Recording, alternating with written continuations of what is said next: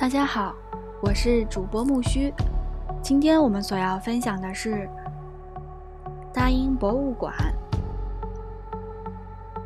世界简史，由英国的尼尔·麦格雷戈所写。第一部分：人之所以为人，公元前两百万年至公元前九千年。第二篇：奥都威。石质砍杂器，我是主播木须，感谢你的收听。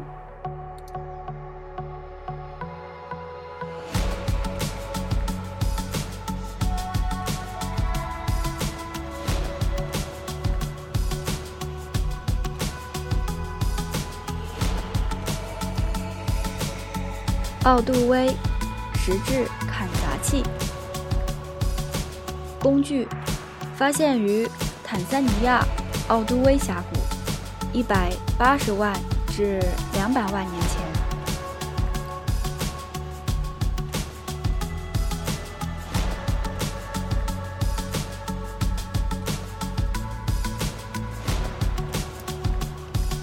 这把砍砸器是人类最早有意识制造的物品之一，将它握在手中，就仿佛直接碰触到它的制造者。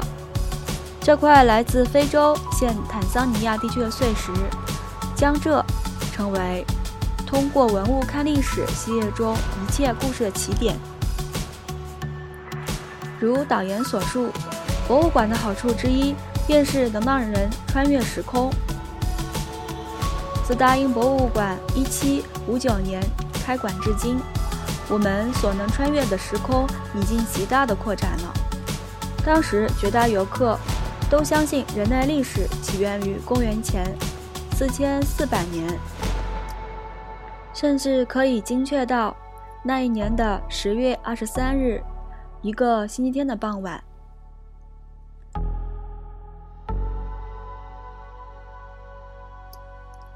这个准确的惊人的日期是一六五零年，由厄舍尔大主教计算得出的。这位主教曾在大英博物馆附近的林肯利书学院布道。他曾经翻阅了，仔细翻阅了圣经，把亚当夏娃后代的寿命一代代累加，再综合其他资料得到这一数据。但在之后的几百年中，考古学家、地质学家以及博物馆工作人员已逐步把人类史从厄舍尔主教的六千多年扩展到了。令人难以想象的两百万年。那么，如果人类的起点并非公元前四千四百年前的伊甸园，又应该是何时何地呢？人们做了种种猜测，但一直没有确实可信的答案。直到一九三一年，一位名叫路易斯·利基的年轻考古学家，在大英博物馆的赞助下，踏上了他的。非洲探险之旅。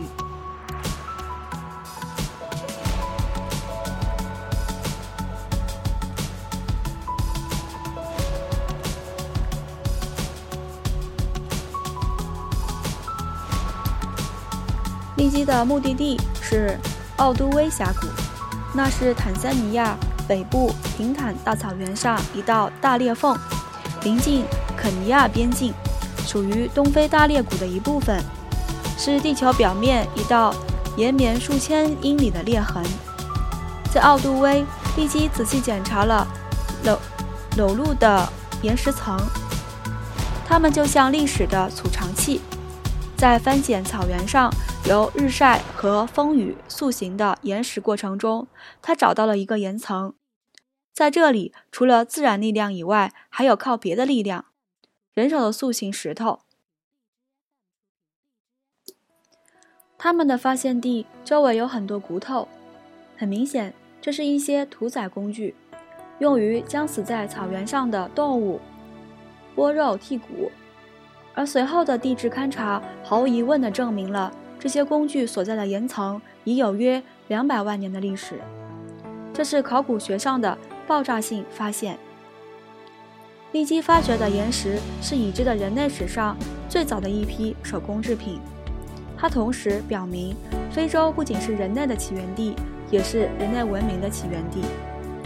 这件石质砍砸器便是他当时的发现之一。伟大的博物学家及播音员大卫·埃登堡爵士曾这样表达他的激动之情，想必当年利基也有同样的感受。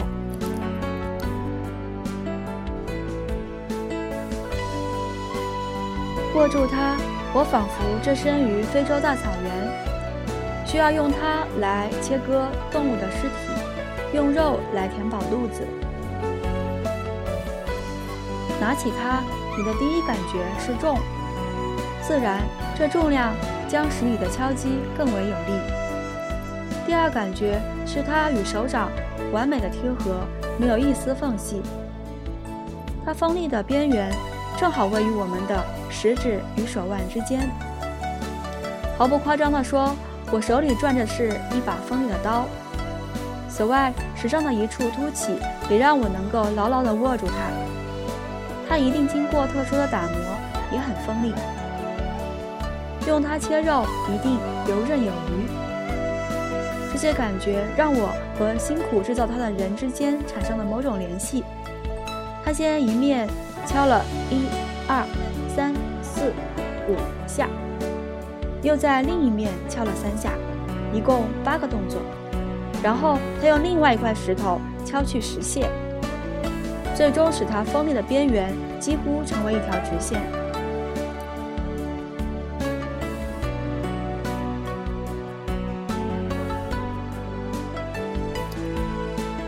我们最近使用奥都威峡谷时代。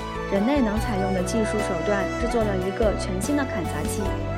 将这一新品拿在手中，你立刻就会明白用它从动物身上剥肉有多方便。我用烤鸡时的是，很利落地将肉从骨头上剔了下来，然后只需一砸就能砸开骨头，得到骨髓。这样的工具也能用来剥树皮、削树根，这些都是食物。它是一件。多功能的厨具，很多动物都会制造工具，尤其是猿类。与它们不同，人类会在需要使用之前预先制作工具，并保留下来以备下次之用。奥多威峡谷的这件砍砸器便是人类制作工具的开端。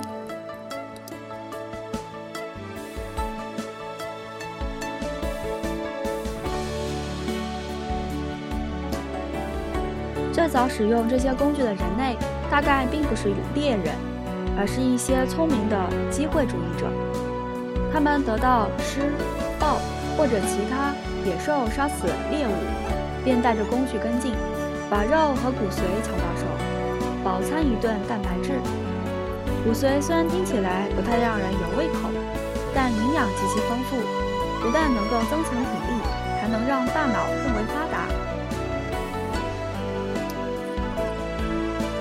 大脑所需要的养分极多，虽然只占体重的百分之二，却要消耗我们所摄能量的百分之二十，并需要持续的养分补给。我们两百万年前的祖先，通过大脑提供足够营养，保障了他们的未来。当力量更强、速度更快、更加凶猛的野兽杀死了猎猎物，却因炎热而离开休息，早期的人类便出来觅食了。他们用这些工具得到了动物身上营养最丰富的骨髓，从而建立了一个古老的良性循环。这使身体和大脑都获益的食物，让那些更聪明、脑容量更大的人活了下来，并生出脑容量更大的后代，从而可以制造出更繁复的工具。你我都只是这个不断持续的过程中最新一代的产品罢了。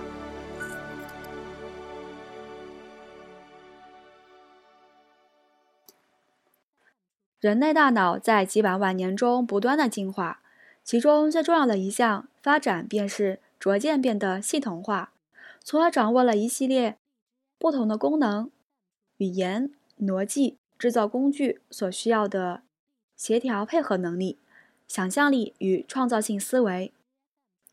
人类大脑的左右半球各有分工，这与猿的大脑极为不同，它们的大脑较小，而且结构对称。这件砍砸器记录了我们明显变得更聪明的那一时刻，不只想制造物品，还想要改进它们。正如大卫·爱登堡爵士所言。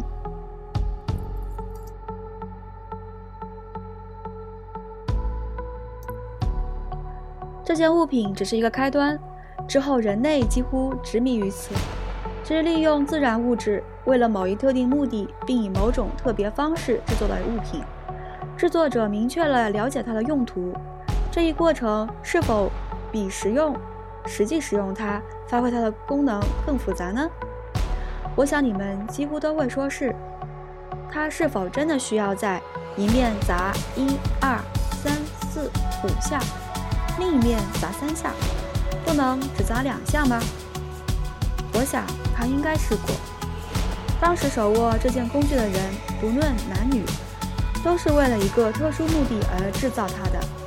这个过程也许让他或他得到一些满足，因为他或他知道自己会把它做得更实用、简单又利索。以后他或他。可能会把这件活儿干得更漂亮，但当时还谈不上。这只是个漫长旅途的开始。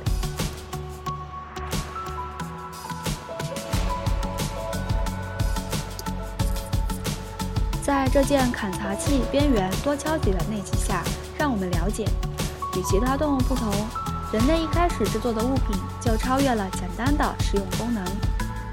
物品满载着制造者的信息。从这件砍砸器起，人类与他们制造的物品之间那种爱恋与互相依赖的关系便被开启了。自从制造出这样的工具，人类便再不能够离开他们生活了。从这个角度上来说，是制造让我们成为人类。利基在东非大裂谷温暖土地上的发现，不仅拓展了人类理智的历史，也向我们清楚地表明。我们都是这些非洲祖先的后代，我们每一个人都是非洲人的后裔。我们的 DNA 包含着非洲因子，所有的文化也都从这里起步。肯尼亚环保主义者、诺贝尔和平奖得主旺加里·马塔伊曾经评论道：“已有明确的信息表明，人类都起源于非洲东部某地。”人们太习惯划分不同的民族或种族，始终想找到和别人不一样的地方。因此，我们中间的一些人必定会惊讶地发现，我们用于区分彼此的标准，如皮肤的颜色、眼睛的颜色、头发的质地等等，都是如此的肤浅。而从根本上来讲，我们都有共同的起源、共同的祖先。因此，我认为，在我们逐步了解自己、互相欣赏。尤其是在了解我们共同起源的过程中，一定会慢慢丢掉过去的很多偏见。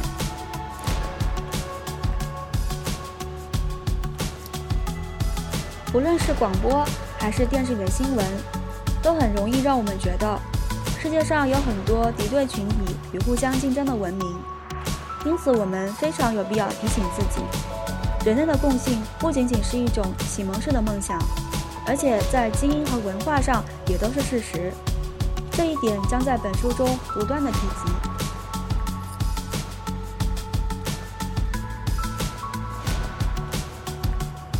大英博物馆世界简史第一部分：人之所以为人，第二篇：奥杜威十字砍闸器。